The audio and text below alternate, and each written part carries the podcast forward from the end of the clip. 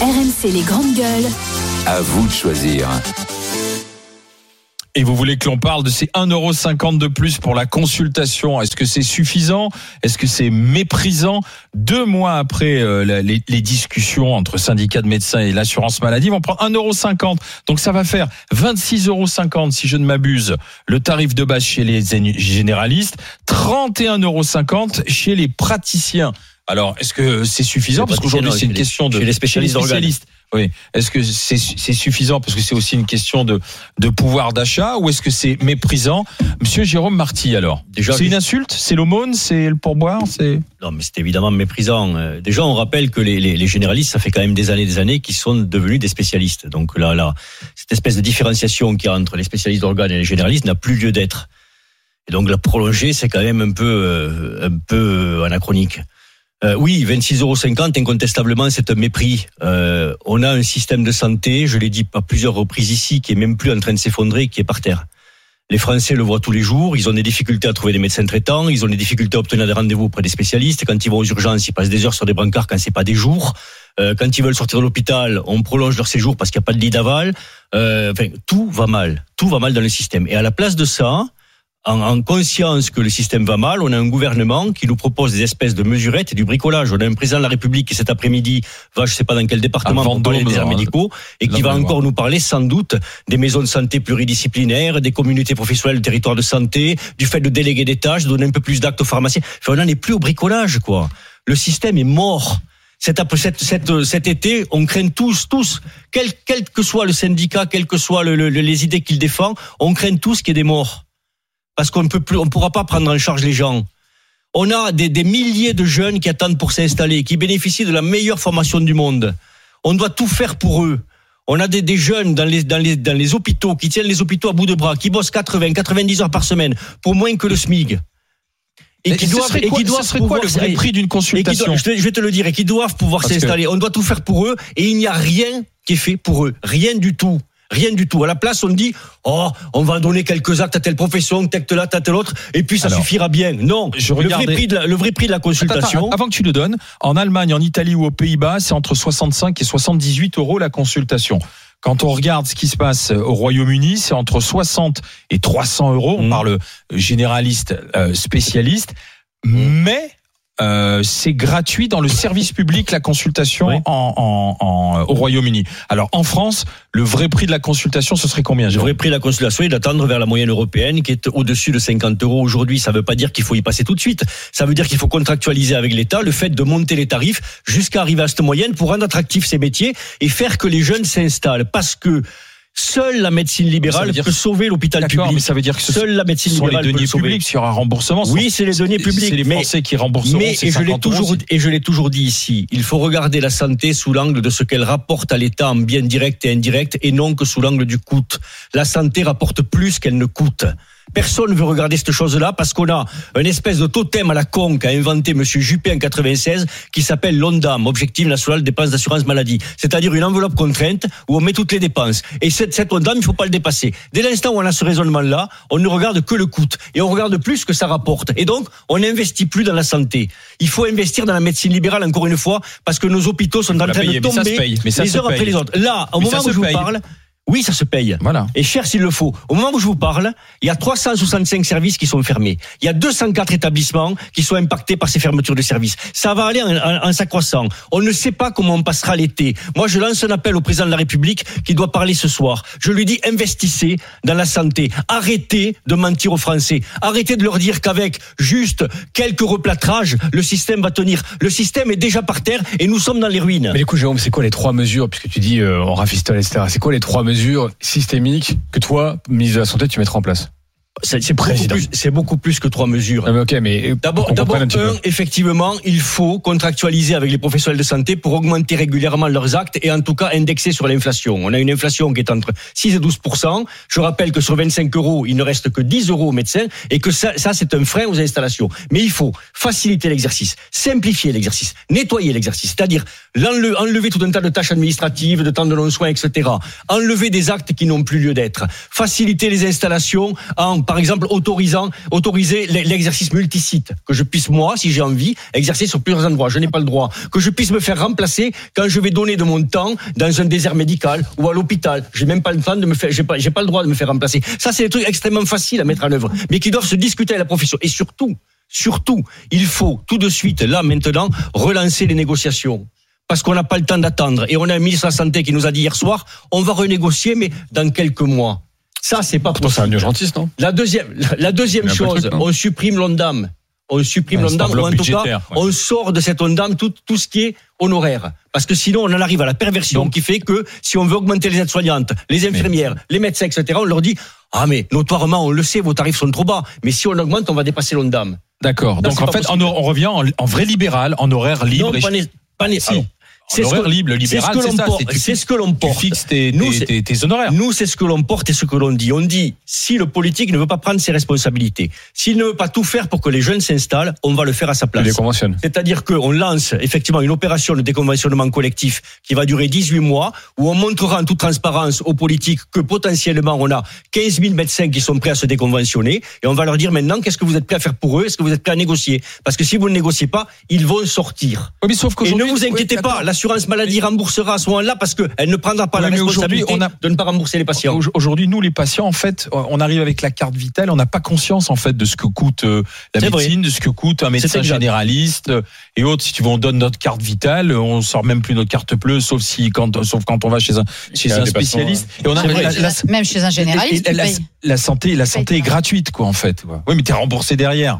La santé est gratuite, mais enfin les Français paient des impôts. euh, Oui. de- donc depuis euh, depuis euh, la seconde, la fin de la Seconde Guerre mondiale. Et à la payer reste- plus pour les généralistes Ou si Ouais. 26, 50 Mais si l'argent l'argent était euh, mieux ventilé, c'est comme pour l'éducation nationale. Tu disais 60 milliards, oui, mais si l'argent il était mieux ventilé, l'argent il irait là où il doit aller, c'est-à-dire il devrait aller là où, c'est-à-dire rémunérer les agents et ou les médecins et rémunérer et permettre aux usagers d'avoir un service de qualité, c'est tout ce qu'on demande. Par contre, le grand, excusez-moi du terme, et j'aime pas utiliser ce genre de mots, mais le grand foutage de gueule de la numérisation qu'on a vu nous arriver depuis les années 2000, où on a dit à tous les petits fonctionnaires, y compris aussi aux professions libérales, là où donc il y a un travail administratif à faire. Alors vous inquiétez pas maintenant, euh, vous allez le faire vous-même et ça va aller tellement beaucoup plus vite. C'est au contraire ça qui empêche les enseignants de faire complètement et, sereinement leur boulot parce que derrière il y a de l'administratif à faire. Et pire, à l'hôpital. Mais à l'hôpital, c'est du délire. Et pour les médecins généralistes, c'est du délire. Ils n'ont pas les moyens d'avoir des secrétaires médicales. Parce que le truc des assistants médicaux euh, mis en place euh, dans le quinquennat précédent, c'est toujours pas monté en puissance ce truc-là. Et ils sont ils sont chargés par le travail administratif. Comment on m'explique que, soi-disant, l'informatique et le numérique qui devait simplifier la vie du monde entier, c'est ce qui la complique le plus et ce qui fait qu'on s'éloigne de plus, de plus en plus. Ces métiers qui Mais- sont les métiers de l'humain, on s'est éloigné du cœur de métier. Il est là Ça- aussi le Ça, problème. Barbara, à la limite, enfin, nettoyer des procédures administratives, ça Mm. peut se faire. Le, le vrai sujet, on a évoqué l'école, l'hôpital public, la médecine générale. Euh, le vrai sujet, c'est que on est le pays au monde qui dépense le plus d'argent public pour sa population. Et on est en train de se dire que tous les systèmes publics un peu fondamentaux, euh, l'école, la santé, Mmh. tombent. Donc peut-être qu'effectivement les réformes paramétriques euh, ne marchent plus. Mais alors, je pense que ça renvoie deux choses. D'abord, d'abord, quand tu es responsable politique, tu peux pas. Enfin, on est le pays le plus endetté d'Europe Mmh. en valeur absolue, hein, Mmh. et pas le plus prospère. Donc ça veut dire déjà qu'on a un problème euh, collectif. C'était, on produit plus assez de richesses pour se payer notre modèle social. C'est comme ça la, la réalité. Oui. Et, et c'est une, c'est une donnée quand tu es responsable politique qui est quand même assez majeure. Ça veut On dire qu'il y a de l'argent mettre- qui fuit quelque part. Non, mais ça veut dire que Non. Peut-être qu'il faut mettre un peu plus d'argent ponctuellement sur des choses, peut-être qu'il faut mieux organiser les services publics, mais en tout cas, le schéma dans lequel on se dirait on a des problèmes partout systémiques et on va mettre plus d'argent partout n'existe pas, sauf au prix de la dette. Moi, j'ai pas dit finira mettre plus d'argent partout. J'ai dit de mieux, de mieux ventiler et de mieux Après- regarder où va l'argent. du coup, Si tu permets, chacun non, mais- peut défendre Parce que pour moi, l'argent public, l'argent public, de mes impôts, il doit pas aller à soutenir des grandes entreprises, à soutenir même des, des PME en ça, pleine c'est forme. conjoncturel. Non, non, c'est pas conjoncturel. Il y a de l'argent qui est dépensé, qui a rien à faire là. Il devrait aller dans les services publics. Ce que tu dis est important. Il faut, il faut qu'on aille plus loin. Je veux dire, on doit revoir aussi le financement, par exemple, de l'assurance maladie.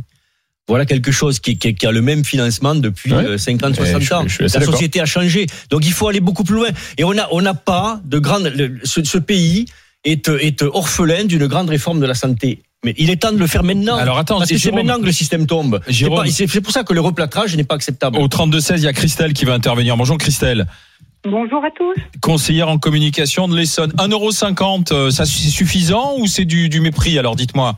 Bah, je trouve que pour de vrais médecins qui soignent et qui écoutent leurs patients, euh, comme les sans doute le docteur Marty euh, que je ne connais pas, euh, c'est évidemment euh, du mépris. C'est vraiment une aumône, c'est leur jeter un os à ronger et l'os est tellement petit que c'est ridicule. En revanche, pour, je trouve que pour des médecins, enfin, ce sont des médecins vu qu'ils ont le diplôme, qui euh, sont, ne sont que des distributeurs automatiques d'ordonnances en trois minutes, euh, 10 grand maximum, euh, bah, je trouve que c'est tout ce qu'ils méritent.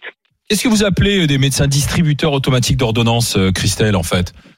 Bah, certains médecins que j'ai eu l'occasion de rencontrer, et notamment par exemple une généraliste qui était dans notre, qui était dans la commune dans laquelle j'habite, euh, qui, euh, qui, qui gardait les gens cinq minutes.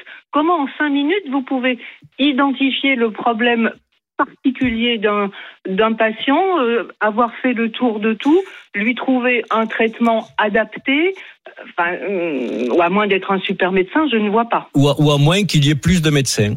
Le problème est de savoir si la médecine dont vous parliez était seule dans son coin, quelle était sa file active. Justement, Euh, etc., quoi. C'est- c'est- c'est, on euh, avait trois généralistes. Donc, C'est-à-dire, en fait, vous arriviez, elle connaissait le patient, comment allez-vous? Elle, elle, elle vous mettait le stéthoscope, elle, vous, elle, elle écoutait le dos, et elle renouvelait l'ordonnance, et ça faisait 20, 25 euros, quoi. C'est ça, Christelle? Oui, mais le problème, c'est que même avec les nouveaux patients, c'était pareil. Donc, renouveler une ordonnance à quelqu'un que vous connaissez, j'entends si rien n'a Elle a changé. pas tort. Mais, euh, mais quelqu'un que vous n'avez jamais vu, comment vous pouvez en cinq minutes décider qu'il a ça et ça et qu'il n'y a pas d'autre chose derrière euh, et qu'il coche Mais- toutes les cases de la pathologie et que du coup euh, c'est évidemment le traitement classique qu'il faut lui donner. Enfin, c'est pas Elle a, elle, elle a- elle a pas tort, Christelle. On en a tous croisé des médecins Oui, mais aussi on sur notre pas- route le- comme ça, le qui appellent problème- distributeurs d'ordonnance. À C'est l'heure- vrai, Jérôme. Oui, sauf qu'à l'heure, si tu veux, de la pénurie de médecins, à l'heure des difficultés d'accès aux soins, on peut pas raisonner sur l'exceptionnel, quoi. Moi, je, fais, je pourrais, on pourrait gloser là-dessus, on pourrait parler des comportements particuliers de tel ou tel, mais on n'a plus le temps, quoi. Le problème est pas là. Le problème, Bah, c'est que aujourd'hui, les médecins, ils ont de moins en moins de temps. le aussi pro- avec mais voilà, le problème, c'est que Des fois, un peu Aujourd'hui, les, les médecins atteints par l'âge des plaques. Les jeunes qui rentrent mettent 10 ans à s'installer. Là, le système est à pyramide inversée, ce qui veut dire que chaque fois que tu enlèves une tranche en haut, la tranche qui rentre est bien inférieure à celle qui sort. Et que donc on est en train de creuser et on va creuser encore pendant 10 ans. En 2032, on sera revenu à la situation actuelle. Donc on va encore payer et lourdement. Ce la difficulté qu'on connaît ne sont aujourd'hui ne sont rien. Mais ça veut dire. Christelle, que vous n'êtes pas forcément. Donc ce que je veux dire, c'est que Ouais, mais. moi, le soir, quand j'ai fini, comme mes consoeurs, comme mes confrères, je sais que j'ai laissé 10-15 patients au bord de la route que je n'ai pas pu voir. On n'arrive pas à absorber la demande de soins. On n'est pas assez nombreux. Et or, il y a des dizaines et des dizaines, enfin, pas des dizaines, mais il y a facilement 10 000 jeunes médecins qui attendent de s'installer, qui ne peuvent pas le faire parce que le métier n'est pas attractif. Et donc, qui attendent prudemment Ils- ils ne de s'installent voir ce qu'ils pas, vont ils- faire. ils attendent. Il faut mais moi, tout faire pour que eux, ça- parisienne, ça- et très sincèrement, en région parisienne, pour s'installent. bah, à Paris notamment, des médecins, vous en trouvez à tous les coins de rue, enfin à toutes les portes. Des quasiment. maisons de Bah, santé, surtout maintenant. Euh, excusez-moi, Christelle. Excusez-moi. Christelle, Mm. ils prennent jamais de nouveaux patients. Hein. Alors regardez Doctolib. c'est le premier Faites sur hein. Doctolib rien qu'un test. Alors je vous parle même pas des spécialistes parce que ça aussi c'est un vrai problème. Euh, et pour les femmes, les gynécologues de ville, je l'aurais dit et je l'ai Ouais, déjà dit mille fois ici, ça va être un drame. Et dermato. Parce que C'est exactement, c'est exactement ce qu'a dit, c'est exactement ce qu'a dit Jérôme. Merci. La- la- le suivi médical, la dermato, Eh oui. la gynéco, si vous ne faites pas vos rendez-vous, par exemple, vous avez un petit doute sur un grain de beauté, vous, et puis vous ne trouvez pas le rendez-vous, et puis de fil en aiguille, vous oubliez, etc. Une fois que vous avez un mélanome, ça coûte combien à l'État le mélanome à traiter? Alors que si il avait réussi à avoir un rendez-vous chez un dermato à temps, on lui enlevait, on faisait une petite euh, euh, euh, anat- euh, anapathe et voilà, c'était réglé. Les gynécos, c'est pareil. Demain, moi, je vous le dis. Là, il y a la grande campagne de, de vaccination euh, contre le papillomavirus, très bien, mais enfin, il y aura quand même encore des maladies gynécologiques. Vous allez avoir une flambée d'un grand nombre de maladies euh, et de pathologies gynécologiques parce que les jeunes filles n'iront plus chez les gynécologues. Merci, Mais rendez-vous rendez-vous compte d'une chose, c'est que ce que vous dénoncez, Christelle, au fond, le gouvernement le veut, puisque quand il nous facilite le fait d'avoir un assistant, il nous demande, contre le fait d'avoir cet assistant, d'augmenter ce qu'ils appellent la file active, c'est-à-dire le nombre de patients que l'on voit. Autrement dit, de passer moins de temps avec le patient. Mais nous, ce qu'on veut, médecins, c'est que vous pouviez bénéficier tous d'une médecine de qualité. Et une médecine À de 50 qualité, c'est une médecine qui va donner plus de temps aux 50 patients. euros. Et pour donner plus de temps aux patients, mais à 50 Ah oui, euros, mais non, mais. si, si l'on doit passer plus de temps avec le patient, etc., ça les vaut, mais largement. Et- et je- Une- profession qui fait 10 ans d'études, ça les vaut largement. Une profession je- qui fait 14, 15 ans d'études, ça les vaut largement. Je veux dire, arrêtons honte de, de, de, de- de- d'avoir peur de cela, quoi. Non, mais Jérôme, juste pour comprendre. Toi, tu dis. euh, Conclusion. ouais. Non, mais juste pour comprendre. Toi, tu dis dans quelques années ou dans quelques mois, on va avoir des jeunes médecins qui vont se déconventionner, c'est-à-dire pouvoir pratiquer Oui. des tarifs libres. Mhm. Et en fait, donc ils vont pratiquer 50, 60 euros. Les gens vont venir parce qu'en fait, ils ont besoin d'avoir les Oui. médecins. Et on va forcer l'assurance maladie à rembourser 50 euros C'est ça. ou 60 euros. C'est ça que tu dis. Ben, je dis que Donc, je suis pas sûr que tu passes beaucoup Je- plus de temps avec eux. je dis, je dis que ce n'est pas le médecin qui décide de la hauteur du remboursement du patient. Si le système est inégalitaire, dans ce cadre-là, c'est l'assurance maladie qui le décide. Rappelons-nous quand même que tous les patients cotisent à l'assurance maladie. De quel droit l'assurance maladie dirait à des patients qui cotisent, monsieur, je ne vous rembourse pas parce que vous allez voir Merci un médecin diplômé qui n'est pas conventionné. La jurisprudence est basée sur la rareté. C'est-à-dire, il y a très peu de médecins déconventionnés. Dès l'instant où ils sont plus rares, la jurisprudence tombe. Ils seront obligés de rembourser. Euh, on a posé la question est-ce que c'est suffisant ou méprisant les 1,50€ euh, pour euh, le médecin, 1,50€ en plus? C'est du mépris. 63% d'entre vous l'estiment comme ça, méprisant. Merci à eux. C'est euro 50. Voilà, le docteur Marty vous remercie.